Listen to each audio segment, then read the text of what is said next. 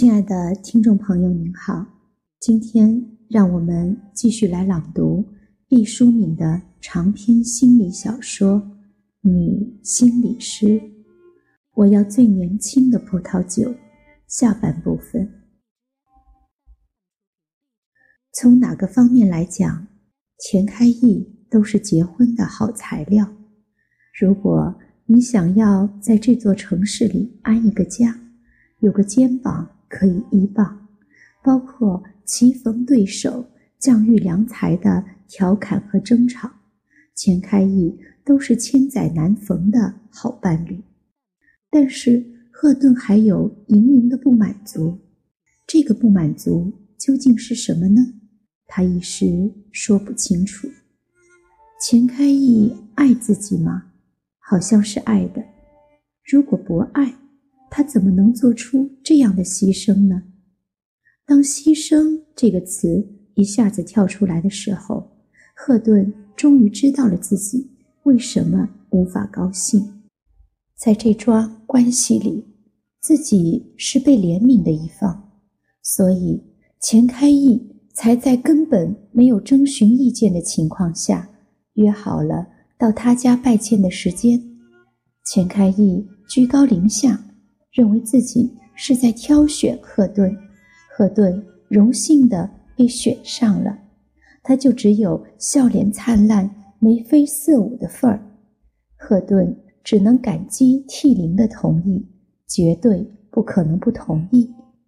赫顿会不同意吗？不会，起码这会儿的赫顿不会。不过，思虑过后的同意和压根就取消了你的发言权，这是根本不同的事情。赫顿终于捋出了一点头绪，在这个关系里，其实是不平等的。当不平等。以爱的名义出现的时候，就让人在幸福的同时感到憋屈。还有那个要命的第三条嗓子，赫顿不是那种打定了主意不要孩子的准丁克，但他也不能容忍自己被当成一架复制嗓子的机器。赫顿这样想着，就很悲哀。作为一个女人。一个流落在城市的女人，除了嫁人生子，再无其他的出路吗？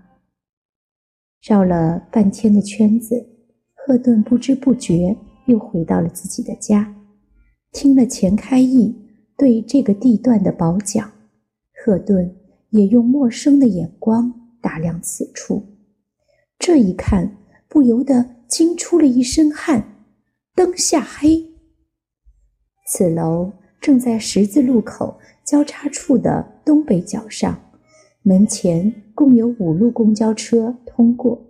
虽是夜晚，仍旧车水马龙，人声鼎沸。楼门口栽了半人高的侧柏，勉强算得上是闹中取静了。如果开诊所，天造地设。赫顿听到周围有人这样说，不禁吓了一跳，心想：“这是谁呀？眼睛这么毒，居然想在这里开诊所，和自己想到一块儿了，捷足先登。”他怨怼的四下张望，匆匆的人流没有一个人歇下脚来，只有断断续续的风声在侧柏的叶子间穿行。赫顿终于错愕地发现，刚才那个说话的人竟是他自己。此发现更把赫顿惊呆了。他寻寻觅觅苦找的地方，居然就是自己的住所。这里交通方便，人来人往，便于寻找，又相对安静。赫顿几乎要跳起来。最难办的诊所地址。就这样，众里寻他千百度，那人却在灯火阑珊处。可是且慢，赫顿掐着自己的太阳穴说：“别高兴得太早，这不是你的家。不过他马上就会有家了，只要他愿意。半身的冰冷更深了，但他不想回家。冰冷促人思考。如果让他在两个人里面任意挑一个，他当然会选钱开义了。但是此刻看到了房子的格局，他对自己说：“我知道自己该怎么办了。”赫顿以为下这个决心要费很多的劲，甚至会有伤感和悲戚。其实，不，这一次轮到他居高临下了。听到赫顿开门的声音，百万福就从自己的房间里窜出来了。别看他腿脚不方便，在关键时刻也能像兔子一样敏捷。百万福说：“你总算回来了。我不回来还能到哪里呢？自打我跟你说了那些话，我就不是原来的那个我了。”哪点不一样了呢？原来我身上只有我自己，现在就总是想到你。说着，就直往赫顿这边凑。赫顿直往后闪身子，心想后背一定蹭上石灰了。他对百万福说：“你挤着我了，以后还有更挤的时候呢。”我还没有答应你呢，那你就赶快答应吧，我实在等不及了。那你就得答应我的条件。我的条件你都看在眼里了，只要是我有的，我都答应你。你要喝我的血，我这就接一海碗给你；你要吸我的骨髓，我给你找榔头敲开。我不要你的骨髓和血，我要的东西在你妈那儿。百万福愣怔了一下，从小娘就教他唱：“黑老瓜尾巴长，娶了媳妇忘了娘。”每当说完这一句，娘就会问：“儿啊，你长大了会变成黑老瓜吗？”百万福。听到自己稚嫩的声音在黑暗的那一边答道：“妈，我才不是黑老瓜呢。”娘说：“没有媳妇的时候，我信你不是黑老瓜；有了媳妇就不一定了。”小小的百万富说：“那我不要媳妇了。”娘充满哀伤的眼睛。傻小子，能不要媳妇吗？小百万富宣誓般的说：“我就不要媳妇。”现在成年的百万福可不敢说那种话了，他哪能不要媳妇呢？赫顿青春的气息吹拂着他下巴上的胡子，那些胡子就兴奋地哆嗦起来。百万福小心翼翼地问：“你要我妈的什么东西啊？”赫顿坚定地说：“我要你妈的房。”百万福急了说：“那你让我妈住哪儿呢？咱们这么一套还不够住的吗？” 谁跟你是咱们？我也没说要这套啊。这。我就不明白了，那你到底要住在哪儿？赫顿按住性子开导说：“让你妈搬上来住一间，你和住一间。”他不愿说出我字。百万福不解地说：“为什么非得这样？”他知道老娘有重度的关节炎，当初要一楼。就是为了疼痛少发，现在让老娘挪窝，岂不要他的老命？并非我不孝，我是要开诊所，一楼方便。百万福恍然大悟道：“我和我妈商量商量。”商量去吧。要是你妈同意上楼，你我的事儿就再往下商量；要是不同意，我也不强求，我就另找地方。另找地方也行啊，这么大个城市，也不就这一座楼临街。我跟你一块儿去找吧。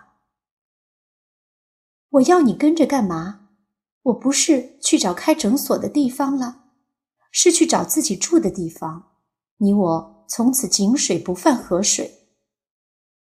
说完，赫顿就转身回了自己的小房子，把百万福一个人留在暗夜之中。百万福深深地吸了一口气，把空气中遗留的赫顿的味道都收入到自己的腹中。好不容易熬到了天亮，老娘已经做好了早饭，棒子面粥喷香，从外头买来的油条用一条雪白的毛巾裹着，还热乎着。又吃油条啊！百万福不知如何开口，先拿吃食说事。不是跟您说过了吗？以后别买油条了，得老年性痴呆。吃了这么多年，你看谁痴呆了？真痴呆了就完了。我还乐意痴呆呢。我痴呆了就看不出你有话要跟我说。说吧，小兔崽子。百万福就把赫顿的话一五一十的传给了老娘。说到搬家，他不敢正眼看老娘，但为了自己的幸福，只好。咬着牙说，说完了，一头细汗。老娘半天没吭气，把吃了一半的饭碗推开，说：“他的意思是，如果我不跟你们换房，他就走了。”是。百万福一想到赫顿有可能一去不复返，几乎带出了哭音。别这么没出息，挺直了腰。天下女人多的是。他要开诊所。老娘若有所思，好像不是药房里的那种先生，是看心理的。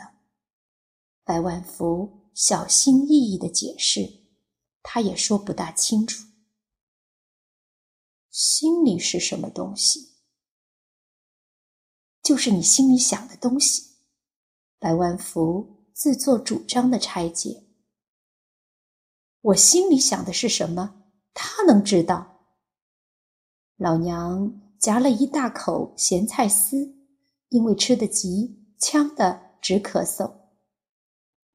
那他不能知道。百万福察觉到势头不祥，赶紧站稳立场。是了，要不然他还成了妖精。老娘此刻心境复杂，儿子找不上媳妇着急，现在媳妇有了点眉目，可上来就要老娘挪窝，真不是个善茬子。老娘接着说：“儿啊，你可知道娘是老寒腿？知道，生我那年落下的毛病。”你可知道娘上不了高楼？知道，都知道。你还和娘商量个什么？百万福吓得不敢吱声，半天才说：“那我不娶媳妇了，我就和娘过一辈子了。”好了，有你这一句话。娘也就舒心了，娘同意和你们换房，娘愿意搬到楼上去住，娘就是爬楼爬断了腿，只要你能娶上媳妇，娘也心甘情愿。娘，我乐意天天背着您上下。等我真走不了道的时候，就得你背了。不过也不必想的那么窄，你先把媳妇。娶回家吧，以后的事儿以后再说。娘，您的意思是以后还搬下来？那可使不得，他厉害着呢。你要是以为只要哄得他结了婚，您就想怎么样都行，他不会长久的。老娘叹了口气说：“